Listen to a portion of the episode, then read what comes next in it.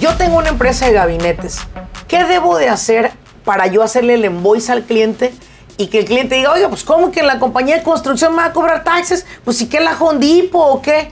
¿Qué le debo de decir? Porque hay algo que tú me diste de tip hace rato y es el LAMPS Contract. El momento que los números que estás tú reportando en tus gross profit ah, con, con, las tarjetas de crédito no hacen match a lo que reportas con el estado de California si tienes permiso de ventas, ahí es donde empiezan las preguntas. Y muchas veces la gente ignora esto, eh, John, y es cuando tú registras tu negocio ante el Estado como una entidad corporativa, S Corp, C Corp, LLC, Partnership, sabes claramente que solicitas eventualmente un EIN en el cual hay un código que te da el IRS. Y cuando tú tienes un código que dice manufacturer, tienes que saber que ustedes, tu departamento, está conectado con todos. Sí. Pues mira, te puedo contestar de esta manera, que la ignorancia no es una defensa en el caso de no una lo auditoría, nunca lo va a ser. Aunque digas yo no sabía y pues a mí nadie me informó no va a ser, desafortunadamente no va a ser suficiente para defenderte en el caso de auditoría. A ese profesional que sueña con tener su propio negocio, tú sabes la pasión que tengo yo por los empresarios. Claro que sí. Tú me conoces muy bien. Pues no me le corten la ala. Yo sé que es ignorante. Yo sé que es su due diligence de él hacer la investigación. Pero yo me pregunto, ¿en qué momento el CSOB va a integrar estas clases? Bienvenidos al grano con los negocios. Yo soy Laurelena Martínez, coach empresarial. Este espacio es para aquellos dueños de negocio que están buscando la manera de acelerar sus propios resultados. Desean aprender cómo tomar decisiones asertivas y con ello crear una mentalidad que apoye el desarrollo de sus negocios en el mundo moderno. Sin más ni más, arranquemos con nuestro siguiente episodio.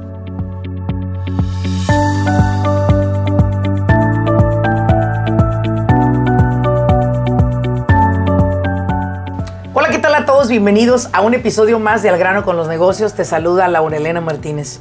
Dentro de este episodio vas a encontrar información sumamente valiosa si estás directamente involucrado en la industria de construcción y posiblemente si no has enfrentado esta situación ya la estás viviendo. Y es que en California, ¿verdad? A todos aquellos contratistas, los miles y miles, cientos y cientos de contratistas están comenzando a recibir cartas del departamento de Sales Tax en la cuales están pidiendo aclarar cierto impuesto que ustedes no están cobrando. Y bueno, pues para aclararlo, como siempre, me gusta ir a la fuente y tengo conmigo un excelente invitado y aparte un gran amigo, John Bielma. John, preséntate, por favor. Ellos no te conocen, yo sí.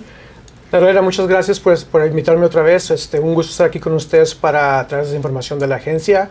Ah, mi nombre es John Vielma, soy especialista de cumplimiento empresarial con el California Tax and Fee Administration. Llevo ya 12 años. Estoy localizado en la oficina de Irvine. La oficina de Irvine. California Tax. Tú estás acá en el área de los billetudos, pues. Orange County. Todos nos conocen allá en otros estados como que estás en el, en el, condado donde están los billetes, ¿no? Pero bueno, yo creo que hoy en día todos los condados en California estamos en el, en el estado dorado y bueno, pues todos les ha estado yendo muy bien.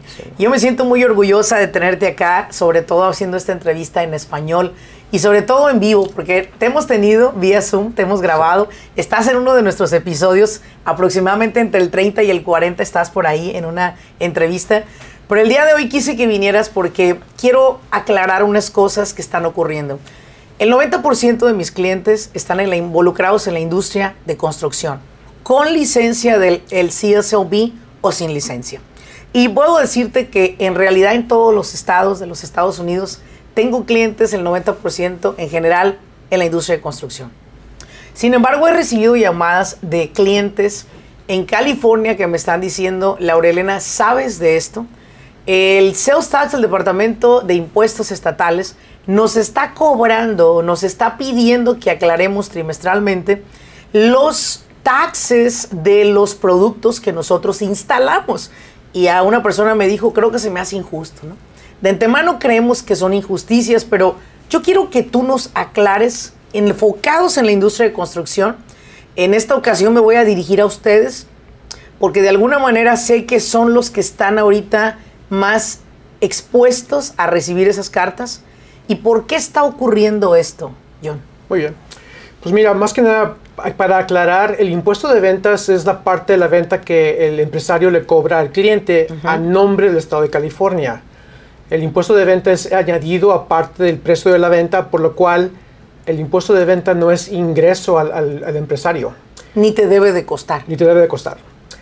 El momento en el cual tú te clasificas como contratista y ah, tú tienes la opción de, de, clasificarte como consumidor de los productos de materiales, en ese instante simplemente pagas el impuesto a tus proveedores, no, no abras, uh, no uh, permiso de ventas con el Estado sí. y guardas los recibos para reportar que ya tienes todos los materiales pagados al impuesto. Más fácil, ningún problema no tienes que preocuparte de nada más, aparte de mantener un archivo de los, de los uh, recibos de los uh, impuestos ya pagados en esas compras. Sin embargo, tú sabes que nuestra gente hispana pues es muy conocida por buscar ahorrar aquí y allá, ¿no? Sí. Y dicen, yo compro los gabinetes o compro el granito o compro la pintura con personas que me la dan muy barata. Uh -huh. Y no me cobran taxes porque pues soy una compañía, ¿no? Claro. Entonces, Vamos a enfocarnos específicamente en el sales tax de estos escenarios. Tengo un cliente que se dedica a instalar gabinetes. Él compra el producto prefabricado, se lo venden listo para que sus empleados lo lleven a estos apartamentos y pum, pum, pum, instalan. Ellos cobran al cliente, pero había algo, algo interesante. Ellos no estaban cobrando el tax. ¿Qué ocurre con esto y por qué? ¿Cómo ellos deberían de entenderlo los de la industria de construcción? que esto es algo que no tiene que salir de su bolsillo número uno? Pues mira, para ellos que los que tienen la opción de elegir a una de la otra o ser clientes y ser los consumidores de los productos de materiales como ya mencioné uh -huh. o comprar el producto a, a mayoreo, uh -huh. pero el momento que eligen esa opción, ellos están clasificando como wholesalers que uh -huh. venden al mayoreo. Okay, en ese instante okay. el problema es que ahora tienen el problema de que tienen que cobrar, reportar y pagar Estado, Estado de California los impuestos de ventas en esas transacciones. En esas transacciones. Sí. Ahora, ¿qué pasa eh, cuando pasan dos, tres años y tú nunca habías reportado ese sales tax? Sí. Porque pues no, no sabías, número uno, la ignorancia, volvemos a lo mismo Sí. que siempre hablamos nosotros, la ignorancia nos cuesta bastante dinero. ¿Qué pueden hacer ellos que pues no lo venían haciendo bien, John? Sí. ¿Qué pueden hacer? ¿Cómo abrir una cuenta con ustedes en tu departamento? ¿Cómo empezar de aquí en adelante de cero? ¿Qué deberían de poner en los invoices? ¿Cómo podrían ellos prepararse? Pues mira, más que nada, ah, lo más importante es seguir buscando información contigo, que les traes Ujú. buena información a Gracias. ellos todo el tiempo. Ah, basado en los podcasts que yo he escuchado, eh, la información es muy invaluable para ellos. Aparte de todo, buscar educación. Ah, mi agencia ofrece clases de educación por en línea Mm. mensualmente. Yo soy el encargado de esa parte de la función de Irvine. ¿Ok? Buscar información y los recursos están completamente a su disposición. Simplemente preguntar y pedir cuándo es la siguiente clase, ah, registrarse y atender para que aprendan, más que nada. Y entonces eso lo, lo- lo- lo que puedo yo enfocarme sería en la educación del, del- del empresario más que nada. Tú estuviste con nosotros en el simposio de negocios pasado Sí. y fue una información que nos diste que parecías metralleta, la verdad era como que la gente no paraba de tomar notas, otros grababan, estaban, estaban desesperados por aprender, sedientos de aprender Sí. acerca de lo que es el sales tax. Pero tú me has compartido siempre algo muy interesante. Cuando tú solicitas un seller's permit a tu departamento, te conviertes en un agente que representa al Estado de California para colectar esos impuestos que a su vez tú los vas a ir a pagar nuevamente o a repagar a quien le corresponde, lo del César, al César, al Estado de California. Pero vamos a ver, yo tengo una empresa de gabinetes, ¿qué debo de hacer para yo hacerle el invoice al cliente? Y que el cliente diga, oiga, pues ¿cómo que la compañía de construcción me va a cobrar taxes? Pues si que la Hondipo o qué. ¿Qué le debo de decir? Porque hay algo que tú me diste de tip hace rato y es el LAMPS Contract. LAMP Contract. ¿Qué es el LAMP Contract o la suma global? Pues mira, para hacerlo más fácil, ah, para los contratistas yo les aviso siempre, que la guianza es que clasifíquense como, como consumidores. ¿Ok? Ah, requieren hacer lo siguiente. Aparte de mantener archivos de compras de materiales en el cual ya pagaron impuesto a todos los proveedores, aparte tienen que hacer los invoices a sus clientes de una manera que se llama suma global o como conocido como lump sum contract. Siempre y cuando hagan esos dos requisitos, no requieren tener permiso de ventas, no requieren reportar, ah, no requieren colectar impuestos de ventas y se quitan de un problema muy grande más que nada. O sea, ponerme como consumidora es yo ir a comprar estos, estos gabinetes prefabricados y que la persona que me los venda decirle, oye, cóbrame el impuesto. Exactamente. Cóbrame el impuesto porque yo no quiero acarrear con esto. Yo no quiero cargar con esto. Exactamente. ¿En qué momento tu departamento puede llegar a auditar una compañía de construcción? ¿En qué momento la puedes auditar para saber si estaba comprando como consumidor o a lo mejor si estaba como José o nunca hizo un reporte, pero vamos a pensar cómo vamos a saber si está como consumidor, pero también como consumidor pudo haber mentido y está llevándose al negocio los productos y no está pagando impuestos. Pues mira, más que nada te puedo confiar que ah, el Estado de California tiene a su disposición varios sistemas gubernamentales, incluyendo saber qué estás procesando con tarjetas de crédito en tus, en tus ventas. El momento que los números que estás tú reportando en tus gross profit ah, con, con, las tarjetas de crédito no hacen match a lo que reportas con el Estado de California si tienes permiso de ventas, ahí es donde empiezan las preguntas. Tu pregunta es, ¿cuándo puede caer, caer una auditoría? La, respuesta es en cualquier momento. Por lo cual la educación es importante, los archivos es más que nada lo segundo. Y tercero, simplemente clasificarte como, como consumidor y, hacer los invoices en lump sum contract, pagar impuestos en tus compras y te quitas el problema. Y ahora, estas personas que tienen la fábrica de gabinetes, tengo un cliente, por ejemplo, muy, muy, muy peculiar. Él tiene una fábrica donde él hace sus propios gabinetes, él hace todo lo que necesitan los hoteles. Toda la instalación de camas, eh, burós, closets, todo, él se los hace a los hoteles y de una va y lo instala. Él no cobra tax, por ejemplo. Él no le cobra tax al hotel. Eh, él compra el material, él crea la cama, vamos a decir, construye la cama y la instala. ¿Qué ocurre ahí en esa transición? Pues mira, aquí acabas de hablar de una situación diferente, porque el momento que ellos empiezan a hacer manufactura, que es parte del proceso de este cliente, me imagino, ¿Sí? la manufactura, la mano de obra es por ley parte de una acción que lleva un producto a su uso final, por lo cual no puedes tú exentar esa mano de obra fuera de impuesto de ventas. Okay. Entonces, el, simple hecho que estás haciendo manufactura e instalación, ahí cambia la cosa. Mm.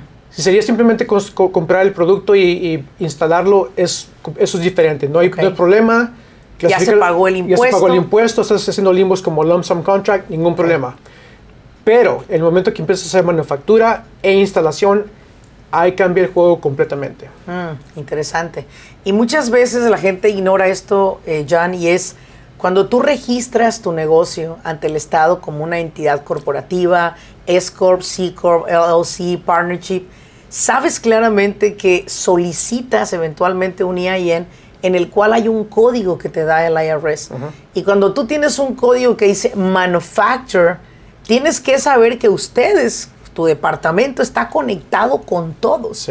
Y él va a saber que usted está haciendo manufacture, que está, está creando el producto y aparte lo está instalando. Exactamente. Como te dije hace rato, ah, yo, tengo opción, yo tengo la opción de ver ah, los, los, sistemas del Franchise Tax Board, del IRS, del Employment Development Department. Entonces, cuando algo no coincide con, con mi sistema, en la forma en que tú reportas, ahí es donde empiezan las preguntas. Exactamente. Ahora, todas aquellas personas que están en construcción, lo ideal, entonces el consejo acá sería no solicite un seller's permit. Pague los taxes. Sí, si estás simplemente en el negocio de comprar este, los materiales y, e instalar únicamente, ahí es donde yo les, les, recomiendo, simplemente clasifiquen como, como consumidores, paguen los impuestos y hagan los lump sum contracts. De otra manera, si tu, si tu parte de tu negocio incluye instalación y manufactura, ahí no importa, por ley tienes tú que cobrar impuesto en esa mano de obra, incluyendo el producto. Exacto. Ahora, otra, otra industria también que es muy conocida, por ejemplo, la de hardscape y landscape. Personas que te, te arreglan tu jardín, te hacen bonito tu, tu espacio, una, un, ¿qué te digo? Un asador bonito, te arreglan bonito tu patio, le llaman hardscape. Ellos, ellos integran ahí la piedra, el piso, el concreto que compran, las plantas, el pasto, etcétera. Todo eso que ellos instalan, yo lo he visto porque yo contraté a una persona para hacerlo en mi casa, tu casa, y resulta que yo vi en el desglose de los gastos solo los totales, pero nunca vi el tax que él me cobrara a mí. O sea, el señor sí compraba todo esto sumamente barato a wholesale, pero a mí nunca me cobró el tax. Entonces yo creo pensar, pues que él lo absorbe con lo que está cobrando, Sí. tontamente, porque debería de haberlo agregado como un extra para que colecte ese impuesto y luego va y lo pague, pues. Sí. Pues mira, te puedo contestar de esta manera, que la ignorancia no es una defensa en el caso de No una lo es. auditoría, nunca lo va a ser. Aunque digas yo no sabía y pues nadie- a mí nadie me informó, no va a ser, desafortunadamente no va a ser suficiente para defenderte en el caso de la auditoría. Ahora, ten- tenemos el entendido esto. Para que una persona opere aquí en, en, el cual, en cualquier área de construcción en California, debe de pasar a, a solicitar una licencia con el CSLB. Mi pregunta es, ¿el CSLB está educando a estos contratistas con estos temas? Tengo mi pregunta La- porque, la perdón verdad- John, pero la verdad sí. es que yo, yo no estoy del lado de nadie, yo estoy del Sí, lado sí, de la justicia.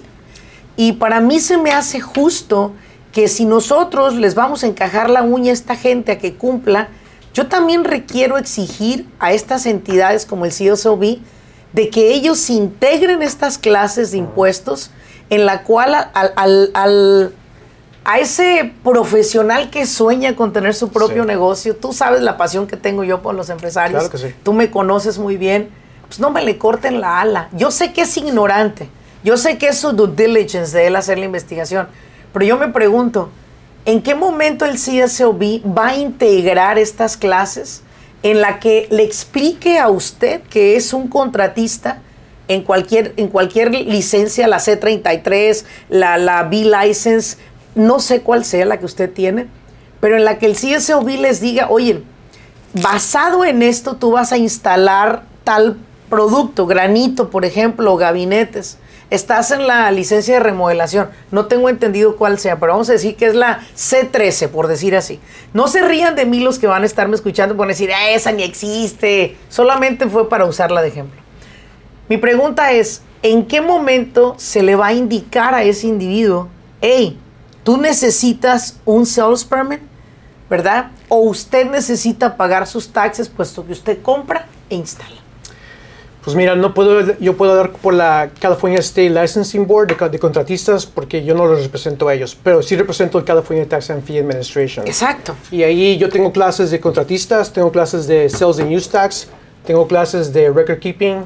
Entonces, por parte mía, yo puedo decirte que hay clases disponibles a, a- a tu disposición, webinars, y próximamente va a ser todo en persona, yo creo que para el siguiente año. Pero sí, Excelente. simplemente buscar información. te lo digo porque, bueno, pues, eh, tú me entiendes, Sí, eh, entiendo. John.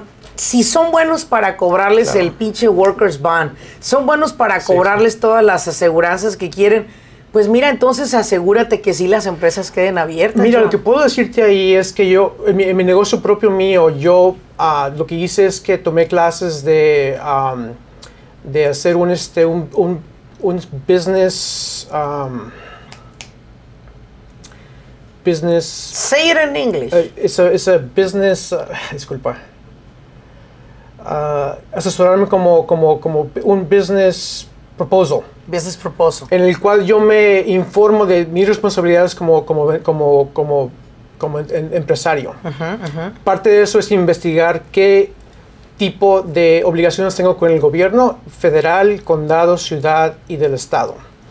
Ah, entonces, la- es, desafortunadamente en Estados Unidos el- la economía está basada en que el cliente tiene que ser responsable por informarse más que nada.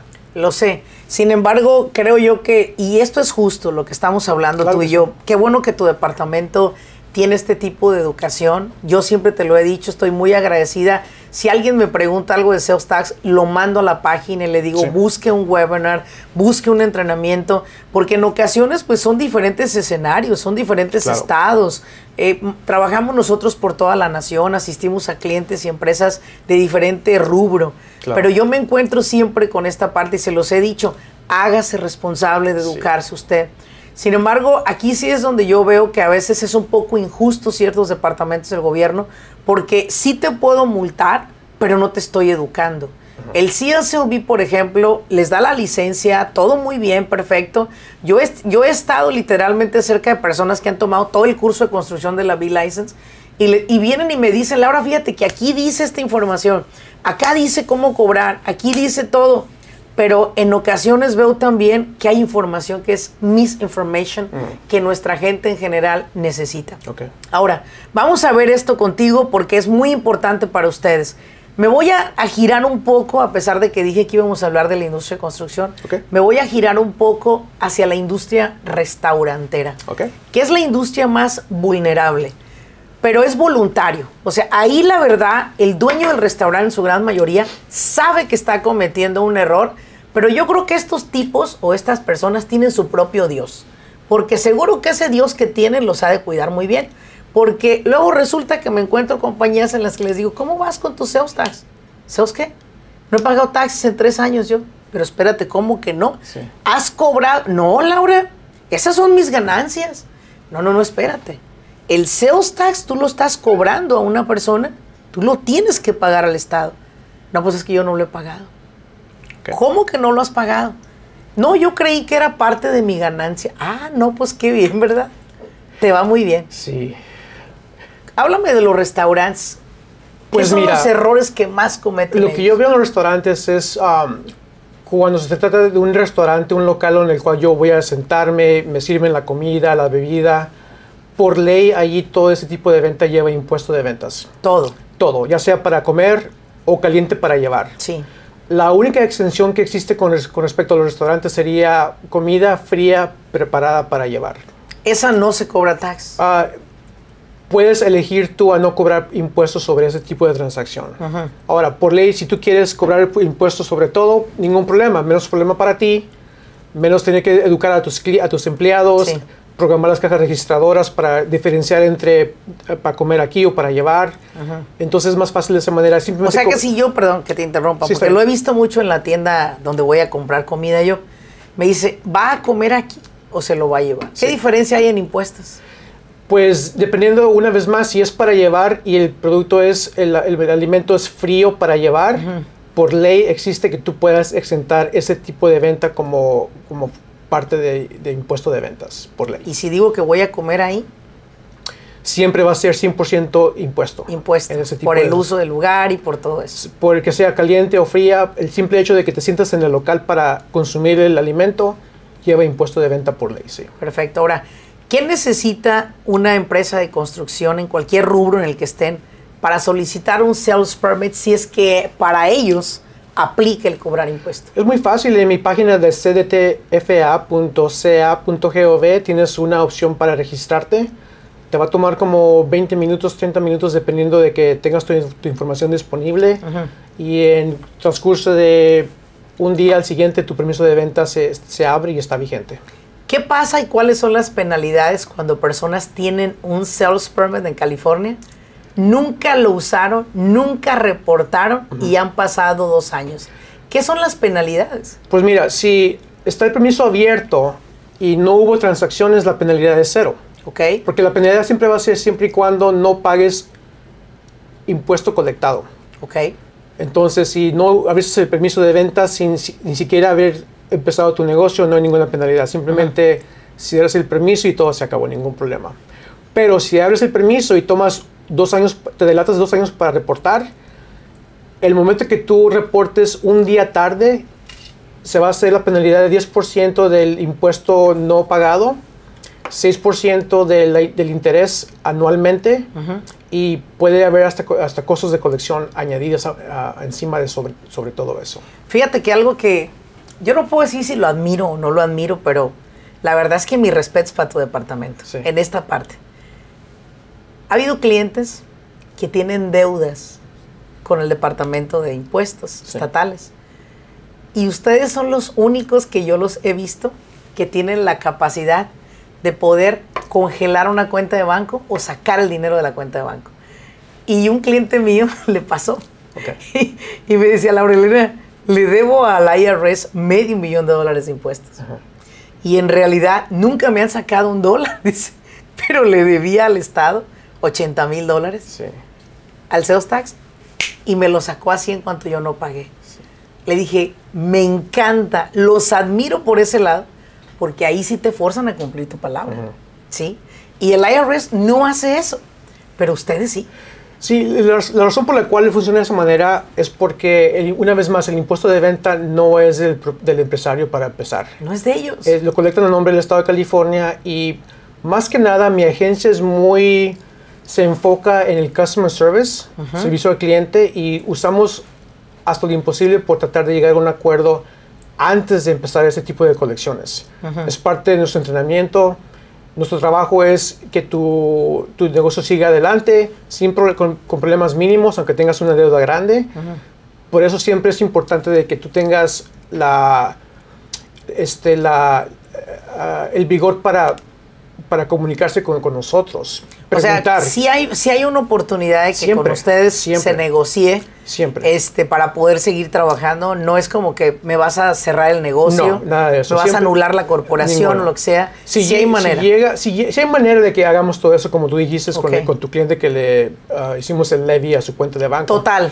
Pero en ese instante, lo más probable, probable es que pasó en el momento en el cual él o ella no cooperó no nunca este, contestó a las nunca cartas. Contestó la llamada, no ignoró las, cartas. Entonces, en ese instante es cuando tenemos que tomar ese tipo de acción. Exacto. Y de hecho era el dinero con el que iba a pagar su nómina, su payroll.